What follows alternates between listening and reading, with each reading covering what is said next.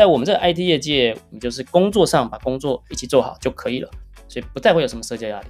但是呢，啊，就是我知道的其他朋友，那在其他的业界工作的话，那那些日剧里面所演出来的，比如说你要去喝酒啦，或是在那边可能才能够真的听到他们的心里话之类的这种文化，绝对还是有的。就要回到日文的问题了。那你的日文能不能跟上在那样子的社交场合的日文？然后你还可以呃很 enjoy，或者说你还可以发言，然后发言很多，然后跟大家打成一片，哎，那就很难了。对我来说，绝对那很难。然后你那就会变成是一个压力，就是哎，我我就在那个场合，我就就不太讲话，我就是跟不上，那那就是一个压力。所以简单来讲，我们的业 IT 业界还好，不太有这种压力。但是我知道其他业界有。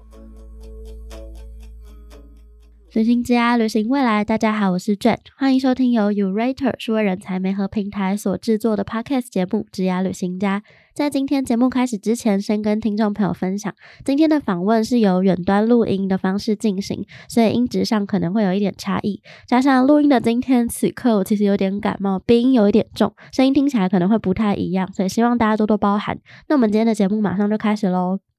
你曾经幻想过海外生活吗？根据《天下》杂志二零二四年台湾人才白皮书统计，短短十年之间，台湾到日本工作的专业人才成长幅度超过八倍，从一千三百六十七人飙升到一万两千六百零二人，还不包括其他国家的台湾人才。到底日本工作有什么魅力？为什么台湾人不只喜欢到日本旅游，也向往到日本工作？今天很荣幸邀请到过去曾经在日本乐天，目前正在日本 LINE 公司担任工程师的丽远，跟我们分享日本的职涯故事。欢迎丽远。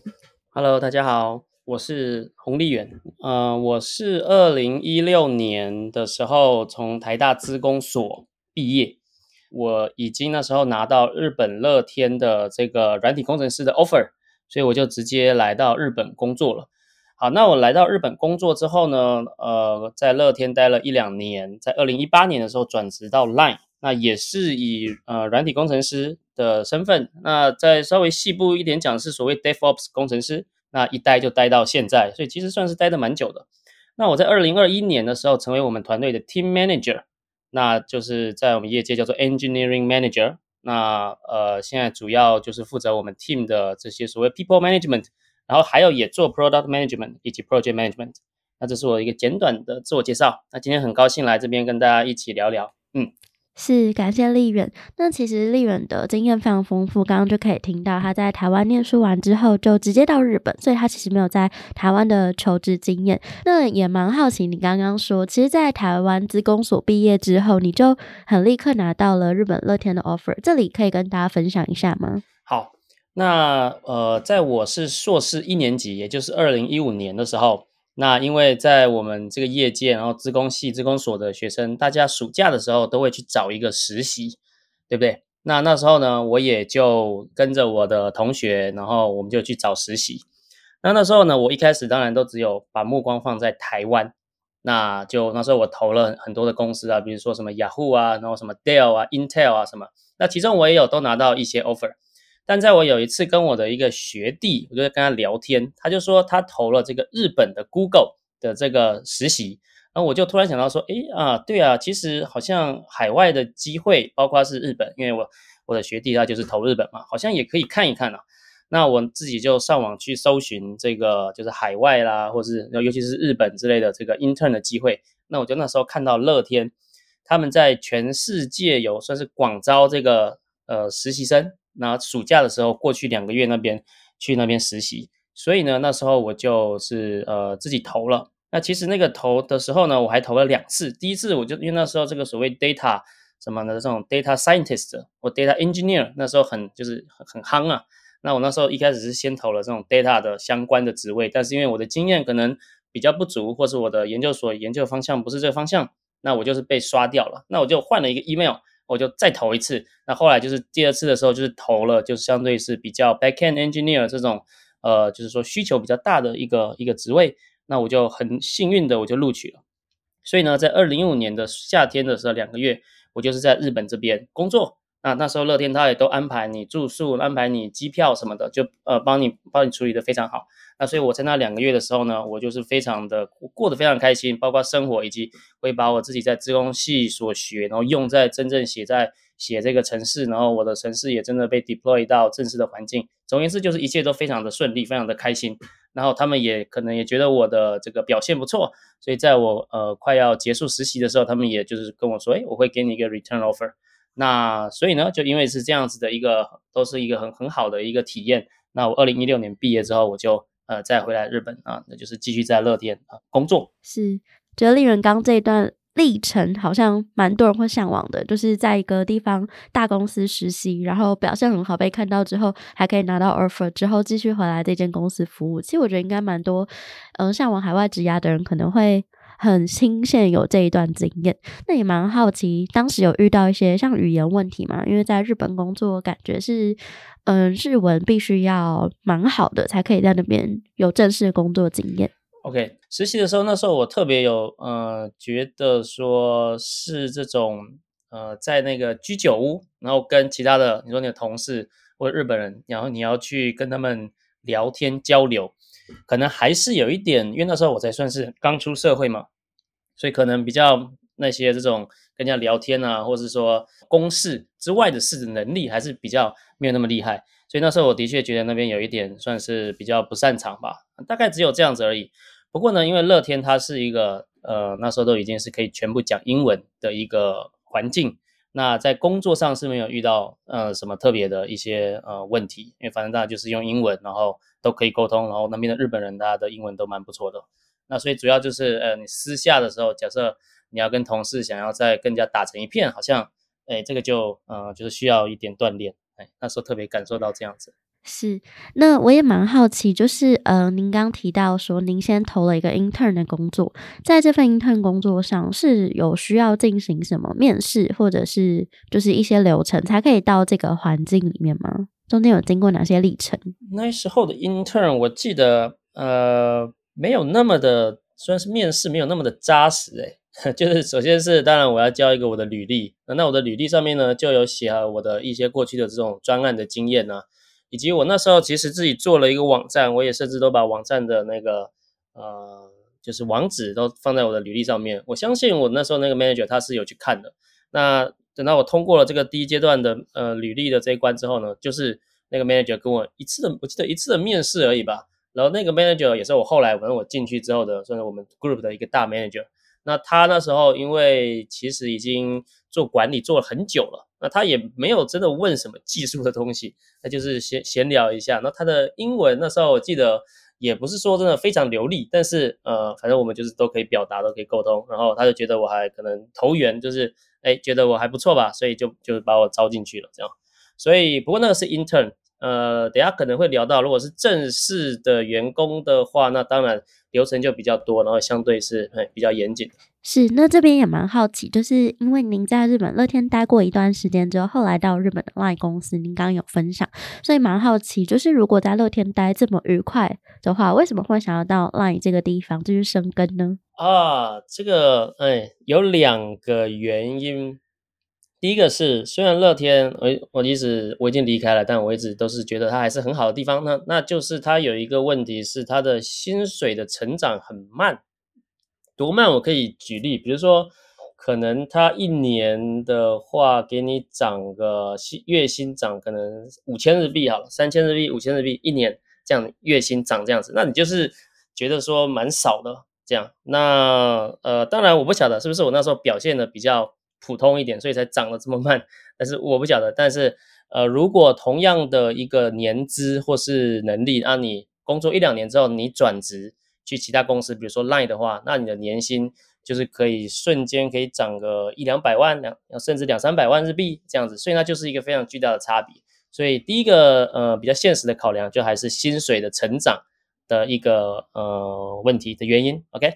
那第二个的理由是说，在这个日本的这个 IT 业界啊，大家普遍会认为 Line 的工程文化比较好。所谓的工程文化的意思就是说，它是可以让工程师更花更多的时间去把呃，比如说把你的程式写好，或者把你的架构弄好，那呃会花比较多的时间，愿意让你可以把东西好好的做，就是工程上的东西把它好好做出来。那呃相对的乐天呢，它是比较我们说比较商业导向，对你可能就是诶很快要要做出什么东西，但是你这些工程的这些城市码的东西，你就可以不用写的那么好，没有关系，这样，然后以及呃，所以在这个的一个背景下，我那时候是工程师嘛，是软件工程师嘛，我当然会向往一个更好工程文化的地方，所以呢，主要基于这两点理由，就是转职了，那也蛮好奇，从诶日本乐天到 Line 的时候，你是正式一个正式员工的方式要入职这个地方，蛮好奇呃日本的 Line 的面试的流程。OK，那时候我们的流程，以及就我所知，一些其他大公司也类似是这样的流程。他首先会给你一个回家作业，或是一个线上的一个就是城市的这种题目，那你必须要在一定的时间之前完成，而且以及。通常是会有时限的。如果是回家作业的话，他就给你一周或是多少。如果是一个线上的一个城市测验，那你就是呃，你开启之后，你可能两小时内你要完成。好啊，当你完成了这个之后呢，那当然呃，你的成绩都还不错，再算是在前面的话，他就会进入面试。面试通常是我那时候是两轮而已哦，哦，那不过有些会到三轮，所以呢，就是第一轮就一定会是一个技术的面试。所以会有你的，应该通常都是你的主管嘛，呃，未来的主管他，呃，还有可能会有另外一个人，那两个人来对你做你的，呃，这个面试。那在面试里面，就是因为因为之前已经考过类似这种写程式了嘛，所以呢，呃，在这个第一关的面试里面，他会问你过去的专案经验，那就是会深挖，然后也也确定你说你到底是做了多少，或是是不是你做的，以及你是不是真的都很了解这些架构啊或什么的。那这是第一关的技术面试，那有一些的话会在第二关就还是一个技术面试，不过我那时候没有，而且我那时候应该第二关就已经是比较更高阶的一个 manager 来跟我聊天了。那因为他是更高阶的 manager 嘛，那他已经离技术算是比较远一点了。他通常这种的话，他就是真的是跟你闲聊，然后确定你的这种人格特性啊，就是所谓的 behavior 的一个 check 这样子而已。不过你当然还是你必须要跟他聊得很开心。啊，也确定说你是符合这个公司所要找的文化的这个人的话，那大概这样两关的话，我那时候就拿到 offer 了啊。不过我我之之后也有稍微去面过一些其他家公司，就是可能会有三关的。那三关的话，就是第二关可能也是技术面试，那再第三关最后是这种 behavior，然后更高阶的 manager 会跟你聊天。嗯，通常是这样一个流程。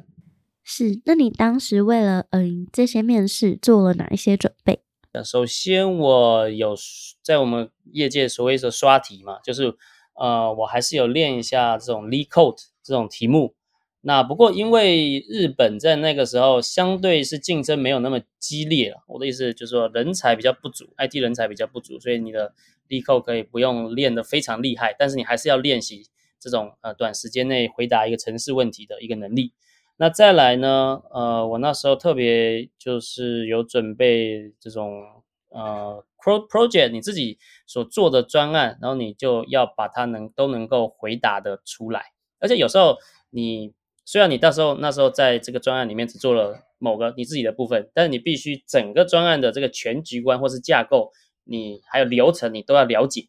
这样子啊，所以这个部分也要好好的准备啊。那时候我有特别有准备这样。对，我那时候也用 Headhunter，也有跟他做一些讨论吧。因为那个 Headhunter 那时候给我的一个帮助是，他们好像也之前推荐过其他的一些候选，就是呃人过去那个职位，但是他们没有被录取，所以他们有一些这种考古题之类的吧，就是之前的那个 candidate 留下来的一些这种 feedback。然后我那时候有有看，那就有稍微呃就是呃准备一下，这样大概是这这三点吧。是，那您自己在日本乐天跟日本的 Line 分别，你在日常工作当中可以跟大家分享一下吗？呃，好，其实我们就说软体工程师的一天，就有可能也 蛮无聊的吧。呃，首先，嗯，现在大部分的公司都在跑所谓的 Scrum，那 Scrum 有很多 team，他们都会用有这个 daily stand up，所以每一天早上大概就是团队的成员大家会。聚在一起十分钟、十五分钟，然后分享一下，哎，这个昨天做了什么，然后今天要做什么，类似这个的。这是一开始的每一天的一开始。那再来呢，就是会有参加一些会议嘛。那参加会议的时间啊，再来呢，除了这个之外，你就是可以有你自己的时间，可以去呃写你自己的城市，然后你自己会被分派到一些这种任务嘛，那你就是去做你自己的这个部分。那如果还有一些闲暇时间，就是在做其他的你的 team member 的 code review，啊，就是去看别人的城市码，所以大概这样一天就就结束了。所以这个不管是我在乐天跟 Line，然后如果我还是工程师的时候呢，那都是这样子的一个就是 pattern。那两边的企业文化差异可以跟大家分享吗？好，我觉得乐天那时候，我现在回去看就不晓得为什么，它有好多我可能不需要参加的会议，就是乐天那边它还是比较日式吧。那这个比较日式的公司呢，它通常会希望把这个情情报共有，所以呢，他就会哎，你你也来参加一下这个会议吧，然后你也去参加那个会议一下吧，这样你就可以都知道这些现在发生什么事情。但是其实，呃，我可能是不需要参加那个会议的，意思是说我在里面，然后我也不会发言，那这样其实真的就呃会没有没有什么意义。那在乐天有比较多这样子的会议，那再来呢，乐天呢，我刚刚说它相对是比较日式的，所以它是比较我们说比较 top down。比较 top down 呢，就是说会有 management 管理的部分，然后还有 manager 会给你一些指示，会给的比较多，那你就是哦照着他说，我们现在要做这个，这个是一个文化，其实也不一定不好啦。那相对的 line 呢，它就是比较 bottom up，bottom up 也就是说我作为一个一个呃工程师，那我可以有自己的一个我对于这个系统要想要接下来要做什么的一个想法，那我就把我的想法把它呃，当然还是你要跟你的 team。team member 跟你的 team manager 去去讲，但是如果讲一讲他觉得 OK 的话，哎，你就可以去做。那这样子的一个感觉是呃，在 line 是比较多的。那呃，所以最后一点就是也跟刚刚讲的都相关，就乐天它有很多事情，你都觉得你都要都要透过 manager，你就先跟你的 manager 讲，然后 manager 再去跟，比如说你要跟其他 team 合作好，再去跟那个 team 的 manager 再去讲怎么样的，那，就会很慢。然后你就是，就是哦。然后 manager 他会变成我们说 bottleneck，就他他就是太多事情要处理，然后他自己有很多会议，然后整个就是你会觉得很比较慢了。那在 line 的话呢，就比较多是呃一般的就是我们的工程师之间就你就可以直接沟通，所以呢就是比较 flat 了，哎，所以呢呃就是你可以感受到是比较有有差别的，哎。有一个我蛮好奇的，可是我不确定您能不能回答，就是因为乐天跟 line 在日本跟台湾都。有分公司，所以也蛮好奇这两个国家的企业文化是类似的吗？还是您不清楚？啊，这个我大概是不清楚，因为我知道乐天在台湾现在也都有工程师嘛，然后呃，Line 台湾呃我也去过，然后也认识那边的同事，呃，就是两边就是说赖台湾跟乐天台湾的文化，老实说，我我不清楚，没办法回答。呃，不过我有一点可能，我我认为乐天台湾还有 Line 台湾，他们的工程文化应该都会蛮好的，因为这是我这几年观察的，就是台湾的工程师对工程的一些追求，然后品质，然后还有甚至最新技术的吸收，然后把它活用，什么都做的蛮好的，比做的比日本的工程师普遍来讲还好，所以呃，我相信乐天台湾它一定也。工程上也做得很不错，是您怎么会有这样的观察呢？是从透过哪些地方看到的？哦，哎，这这这是好问题。呃，首先当然是我是透过我们 Line 台湾的工程师，然后我观察到他们整个那个文化，然后呃，就是做得很好这样。那另外呢，我自自己有在参与台湾的这种技术社群，有什么 DevOps Days 台北啊，或是什么，还有什么 IT Home 啊，他们不是常常办这些这种技术的活动吗？然后我觉得台湾那边的工程师都就是都就是说很积极，或者说真的很呃很有热情啊，以及对技术的这个追求就是呃很很厉害这样。那所以呃我才这样就是说推推到说乐天台湾就应该也是做的不错这样。是，那我也蛮好奇，就是以一个台湾人如果要去日本工作的话，您在初期有碰到您觉得哪些困难点？OK。呃，我自己的话，其实就是永远都还是，我觉得永远还是语言啊。虽然我一开始是进去乐天，那乐天呢，它是一个我刚刚也说过，它是一个全英文都可以沟通的环境。呃，但是在乐天，你往上想要升上去，变成一个什么呃 assistant manager 或是 manager 的话，那边就开始就全部都讲日文了。哎，所以像是这样子的一个还是需要日文的情况，那当然嘛，因为是在日本。就是无无无法避免，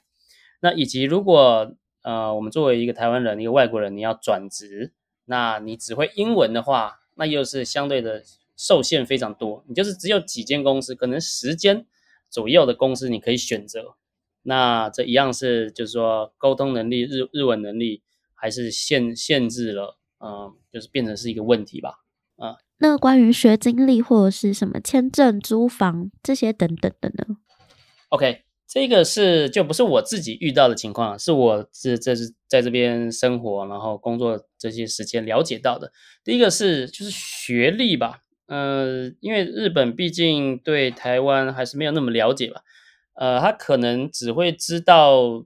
几间呃台湾的学校啊，比如说就是可能台大的话，他可能会知道啊。甚至我不晓得台青教城他们算是知不知道其他的，嗯，就是比如说成成大，我不晓得，所以这个学历的承认还是会是有一点情况的啊，所以呢，呃，才会很多的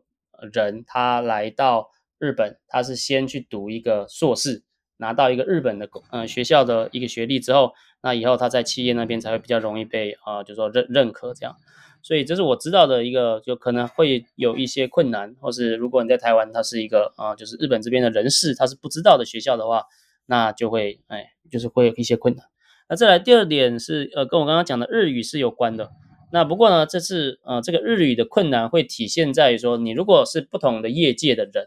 那你有一些工作就会真的比较难做，比如说就是营业啊，或是说咨询那边真的是最前端，你是要去跟客户。就是做很多沟通的这种 client facing 的工作，那呃就真的因为会因为你的日文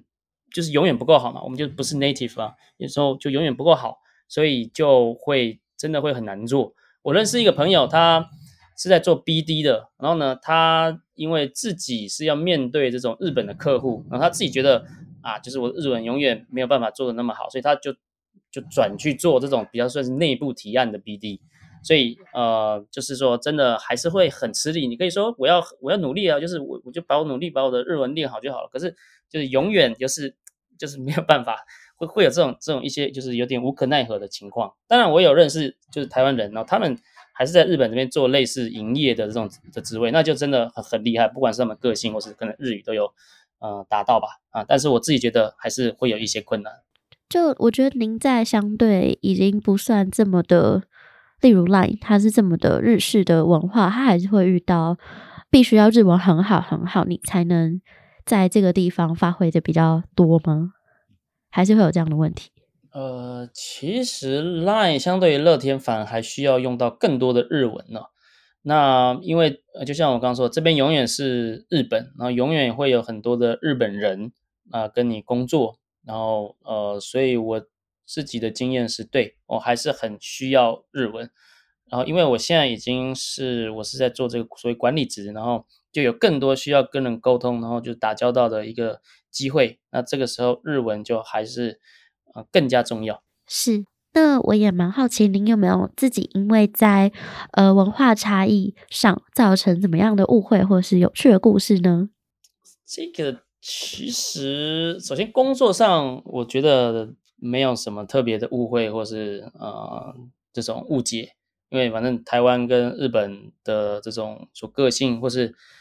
呃，当然我们我们自己台湾人做事有时候是比较怎么说，比较随便一点，或是有时候哎不一定要哎可可以聪明一点做事，有时候会确实会有这种情况，但是嗯，这个当你其他日本人，然后我们把就把 SOP 弄好，然后你自己也有个认知说，哎，我要照着这个 SOP 去做的话，那。除此之外，台湾人跟日本人的个性，或是你说文化上，我觉得没有，就是相相差太多了。哎，所以工作上我没有遇到什么有呃误会。我我我自己是有想到一点小小的，就是呃，你私下你的日本人的朋友，那如果跟他们沟通是用 Line 用这种 messaging app 的话，就是他们有时候回复回的很慢，那这是一点就是文化差异吧。我是真的觉得普遍都回的蛮慢的，不像我们台湾人啊，他是会哎，就是马上就回，或者说。呃，常常就一直聊天这样，所以啊，这个就是一点差异吧。那您观察到日本人回复很慢的原因是什么？这个是他们很可以自自给自足，呃，以及他们认为这个 messaging app 也像是 email 一样，它不是真的是一个即时通讯的一个东西，它就是像是 email 一样，所以我本来就应可以慢慢的回，或者说我不想回的时候，我就我就不回。哎所以，呃，就是一些他们的想法的差别吧。然后他们也真的可以不用一直聊天，哎，这个 都是普遍的情况哦。当然，你一定会有人跟你说，哎，我的，比如说我的男朋友、我的女朋友日本人或怎么样，或者我的好朋友日本人，他回的好快，什么一定都会有这个情况。但是，不是说普遍来讲，哎，相对来讲啊，日本他是回的比较慢，回的比较少。然后他就是专注在做他自己的事情上面的人会比较多。是，那其实有很多日本职人剧会写说，日本社交压力好像很大。那您实际上遇到这样的情况，有可以分享的经验吗？好，我自己呃，就一样是我们在这个软体界、IT 业界啊，以及。我们台湾人，我刚刚说过，你如果嗯，就是我们可能只会待在几间十到十五间以内，主位大大部分都是待在这些公司里面的话，呃，就我所知道的情况，不太会有什么社交压力。因为社交压力就是说，嗯，可能大家要去做一个事情，或者你要去喝酒，然后要二次会、三次会，然后你不想去，但是你又不得不去，类似这样的一个情况，嗯，就我所知都不是太多。呃，因为首先。嗯，就这种喝酒会就已经本来就不是太多了，尤其是疫情过后，就变得又更少了。因为疫情那段时间，可能大家就已经很习惯，都是在家，然后远端，或是甚至就算恢复，现在恢复要去公司之后，就那个就是呃，这种喝酒文化已经变得比较少了。包括像是我们去年都也再也没有办那个什么公司的忘年会了，就以前疫情之前都在办哦，然后现在都已经就是哎就没有了，这样哎就跟疫情还是有一些关系的。所以，呃，在我们这个 IT 业界，我觉得还好。所以，呃，就是说，你你下班之后，你如果想跟哪个同事比较熟，当然你们自己在私下约出去。但如果没有特别的话，你就是下班之后也不太会跟同事有什么就是交流，你就是工作上把工作做好，一起做好就可以了。所以不太会有什么社交压力。但是呢，啊，就是我知道的其他朋友，那在其他的业界工作的话。那那些日剧里面所就是呃演出来的，比如说你要去喝酒啦，或是在那边可能才能够真的听到他们的心里话之类的这种文化，绝对还是有的。那那个时候呢，你的就要回到日文的问题了。哎，你看日文哦，你能不能在那个场合？因为你知道，大家有时候工作上的日文跟你说聊天杂谈的这种日文又完全不一样，就包括讲的话题，或者说有一些用词就又完全不一样。那你的日文能不能跟上？在那样子的社交场合的日文，然后你还可以呃很 enjoy，或者说你还可以发言，然后发言很多，然后跟大家打成一片，哎，那就很难了。对我来说，绝对那很难。然后你那就会变成是一个压力，就是哎，我我就在那个场合，我就就不太讲话，我就是跟不上，那那就是一个压力啊。对，所以简单来讲，我们的业 IT 业界还好，不太有这种压力，但是我知道其他业界有。是，您刚提到在疫情之前，就是可能会有一些忘年会。我蛮好奇日本忘年会在干嘛？日本忘年会，首先就是他公司或是不管是你的 manager，或是会有一些 assistant，他就会帮你们安排到一个好的一个一个居酒屋的一个或者一个餐厅，OK，位置会定好，那就是在那边吃饭、吃东西、喝酒。然后一开始你可能你 manager 大家会会开场一下，就谢谢大家怎么样，然后就来干杯，大家一起干杯。之后就会聊天，他们喝酒。有时候，而且我觉得他们都搞搞得很长，时间搞得可能会搞到三小时啊，三个半小时这样。就是其实已经都没有什么好聊的，就是很干了。但是他们就会就是哎，还是继续在那边一直待着，待到三小时。因为我是有时候是真的觉得很长，然后然后就有一些人就还会再去二次会嘛。那通常我们这种外国人就是哎哦一次就。来参加就是 OK 了，那我们就就会离开这样，所以嗯，所以就是喝酒吃饭，然后就是然后在那边尬聊，在那边干聊，然后聊很很久的时间，我我我觉得是这样的，不过可能他们那些日本人就是他们很 enjoy，所以所以是下班聚餐的感觉，而不像是什么尾牙活动，是下班是晚餐，呃，尾牙没有什么那种抽奖哎，通常嗯我参加过的没有哎，是。啊，有一个啊，OK 乐天 OK。乐天呢，他每年，诶乐天应该现在还有在办哦，他们都会办在那个台场的一个什么 ANA 的一个饭店的一个场地，然后那边场地当然就很大，而且以前我参加过应该是两三次吧，他们都还会有新毕业生，他们会上台去表演，就是跳舞啊或是什么的，就是你知道吗？他们就要准备很久啊，有点像尾牙，有点像尾牙，那个就叫尾牙，而且我看过的那一次还两次，他们都真的准备的蛮好的，的跳舞以及他会有。呃，因为后面会有荧幕，所以你也是可以做动画的，或是说做一些 PowerPoint 什么的。啊对，应该是动画哦。哦，他们就比如说然后他们把后面会把他们日本的历史融入进去，比如说之前就有弄一个跟黑船有关的，那那么那一组就是黑船的一个什么的，跟那个跟这个历史有关，并且他们跳舞什么的音乐，我就觉得哎，其实蛮呃蛮厉害的，蛮不错的，蛮好看的。是，但是那个那样子的那个忘年会不是每一个人都必须要参加的，所以有很多我知道台湾人的这些同事，他们也不一定会去。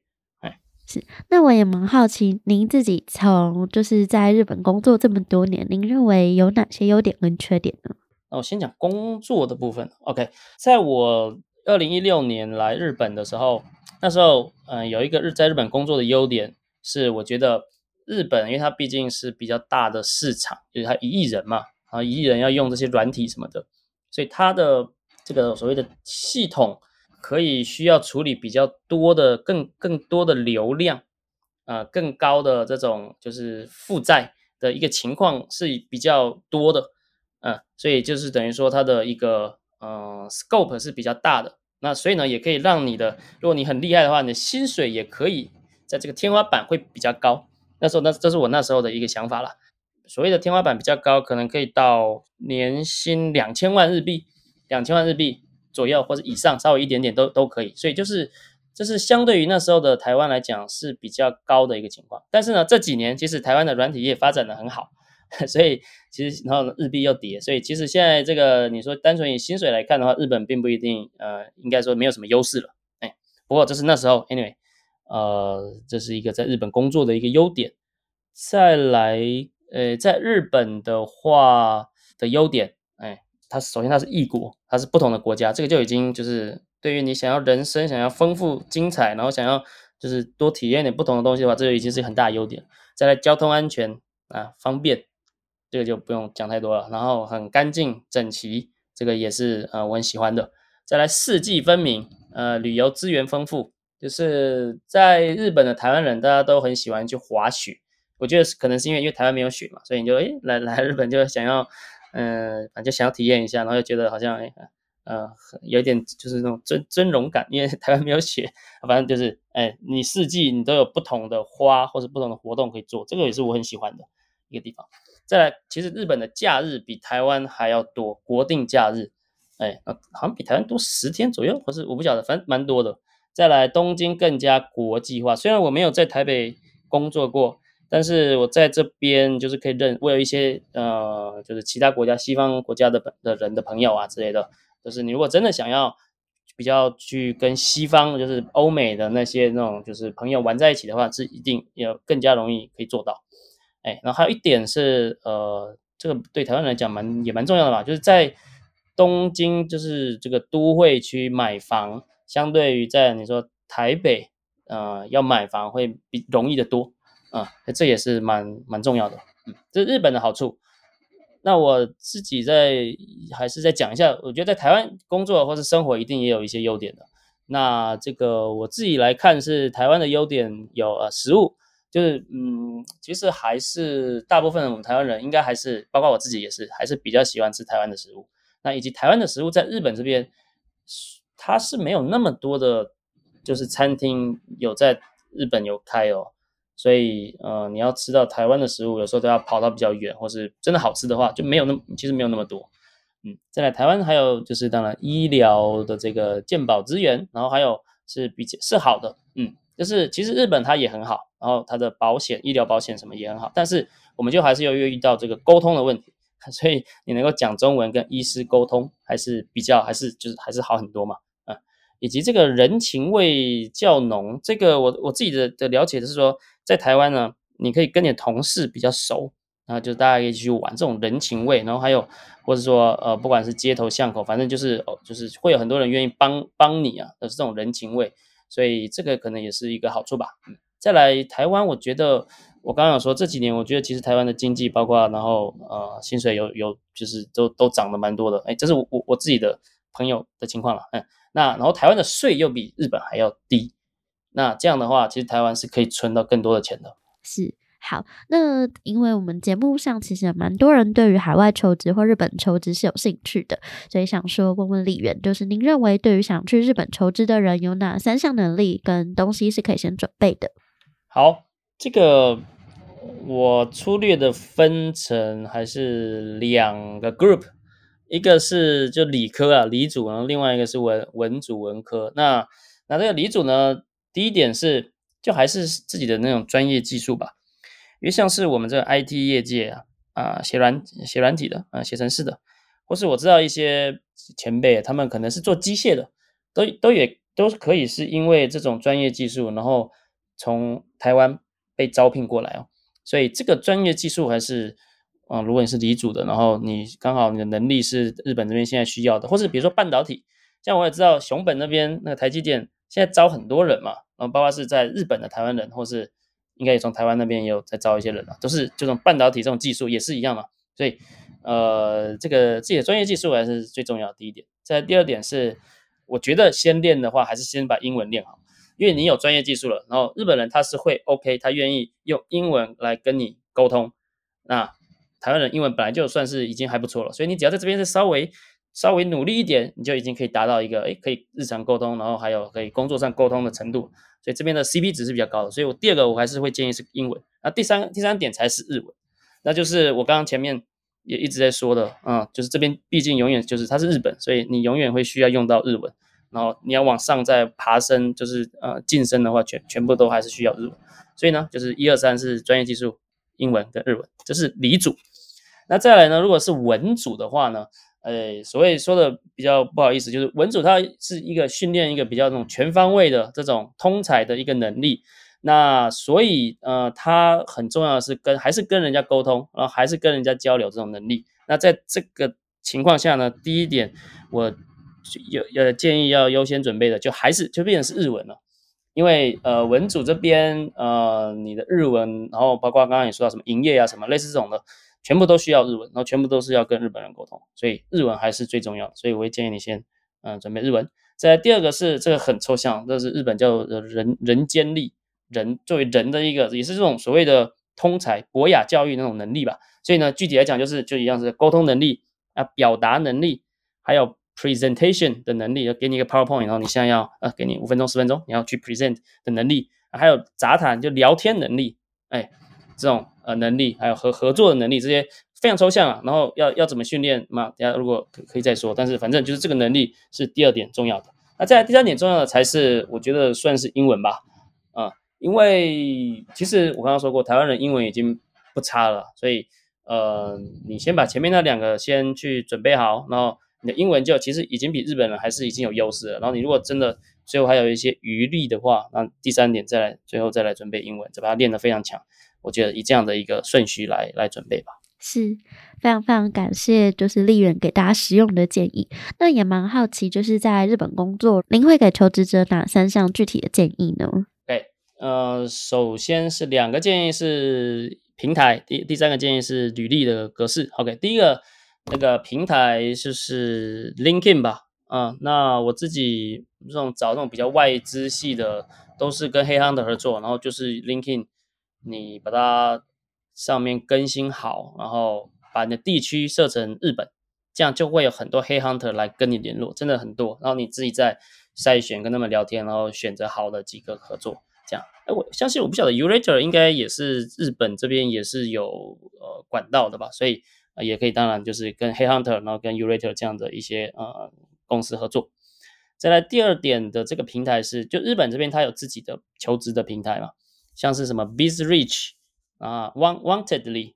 啊这些，或者 Indeed 的，它是当然它是全世界，但是但你也可以设定呃日本的区域什么的，那也会有很多的这个公司，所以。呃，就说我的意思，比较在地的日本的平台也要去使用。那这边就它会可以提供跟刚刚 LinkedIn 这种比较外资系的，所以比较不同的一个呃这种职职位，所以这两个一起用。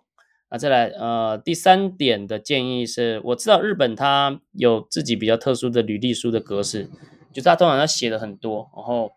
呃包括你的经验要从你第一第一第一间公司开始写起，这样类似它这个日文的履历书。的格式，嗯，要找人帮忙看一下，嗯，就是如果那间公司它是要你提供日文的履历书格式的话，这边可能要呃，就是要要好好去处理一下，嗯，准备一下。那我自己其实都没有这样的经验，我没有真的准备过一个 日文的格式的履历书，以及我自己也没有用过 BizReach 或是 Wantedly 这样子的平台，我只有就是用 LinkedIn 这样。但是如果是呃比较多的，就是全方位的业界的话，不是单现在 IT 业界的话，那就我刚刚这三点的这个建议，我相信会有帮助。